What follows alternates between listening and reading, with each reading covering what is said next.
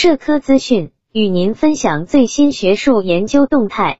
大家好，欢迎收听中国社会科学网音频节目。据自然通讯近日发布的一项最新研究显示，受人类活动影响，目前全球现存的森林中，仅有百分之四十具有高度生态完整性。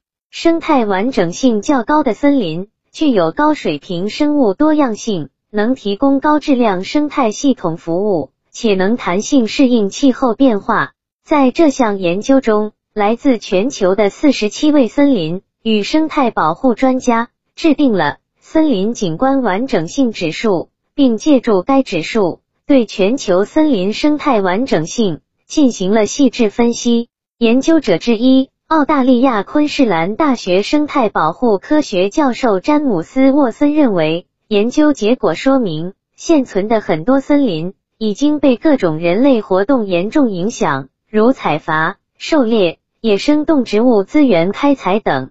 保护和增强森林生态完整性，能够缓冲气候变化带来的不利影响，保护生物多样性，保障当地社区及原住民权益。甚至帮助预防未来流行病的发生。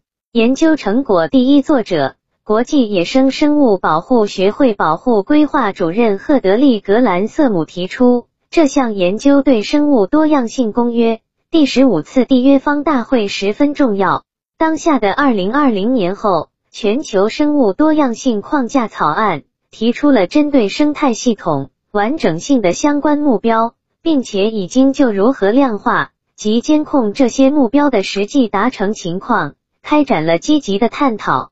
森林景观完整性指数有助于人们定位现存生态完整性森林，并确保其得到更好的保护，便于土地管理者更有效地进行活动规划和监控变化，推进全球森林生态完整性保护。